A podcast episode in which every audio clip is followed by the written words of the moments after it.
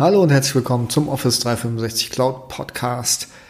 Heute möchte ich mit euch über die, ich sag mal, Sommer-Updates in Teams sprechen. Und da gibt's echt coole Sachen, die auf uns zukommen. Bin gespannt, wie lange es diesmal dauert. Manche Sachen, die hier jetzt noch mal im Update enthalten sind, wurden schon vor circa drei Monaten angekündigt ähm, und kommen langsam aber sicher in Teams. Jetzt ähm, ein neues Set sehr, sehr cooler Features, wie ich finde.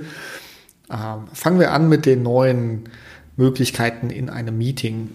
Zunächst gibt es den sogenannten Together Mode, der es uns ermöglicht, alle Teilnehmer eines Meetings äh, gleichzeitig zu sehen, aber in einem ähm, ja, in, in einem Raum mit Hintergrund äh, versehen, in einem virtuellen Raum, also zum Beispiel in einer Kaffeeküche oder im Auditorium ähm, eines ähm, einer Universität oder Schule.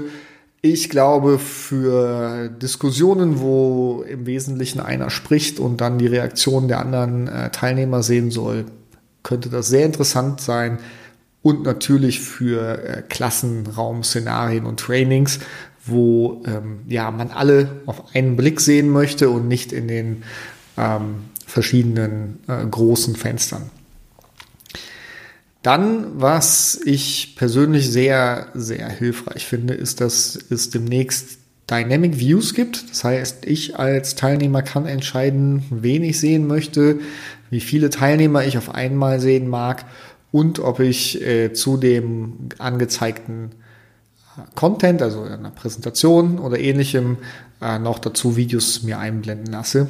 Und das hilft mir und ich hoffe, das hilft auch vor allen Dingen mir als, als äh, Speaker ganz ähm, und, und Presenter, nicht nur meine eigenen Sachen zu sehen, sondern dann auch äh, noch die, die Video-Einblendung ähm, der Teilnehmer.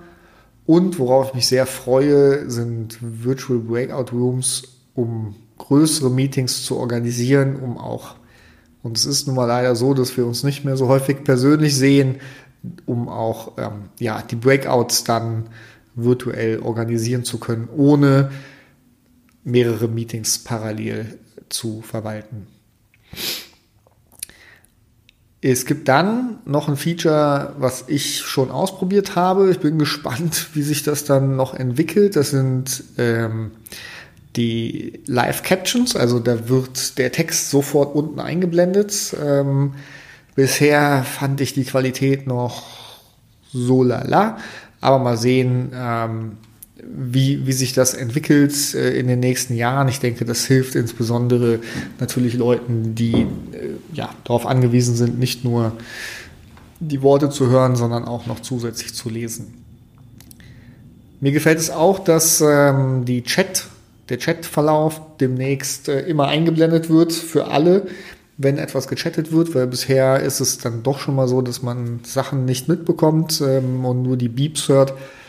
Ja, für, für, für die Meetings, die ich so abhalte, glaube ich, ist das äh, hilfreich.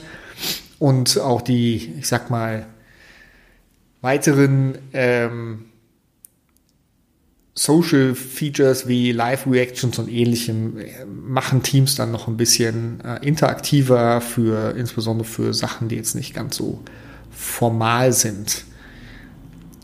Zwei Tools zum Abschluss dieses Podcasts noch, die ich einfach super finde in Teams und die jetzt Updates erhalten, ist einmal Whiteboard.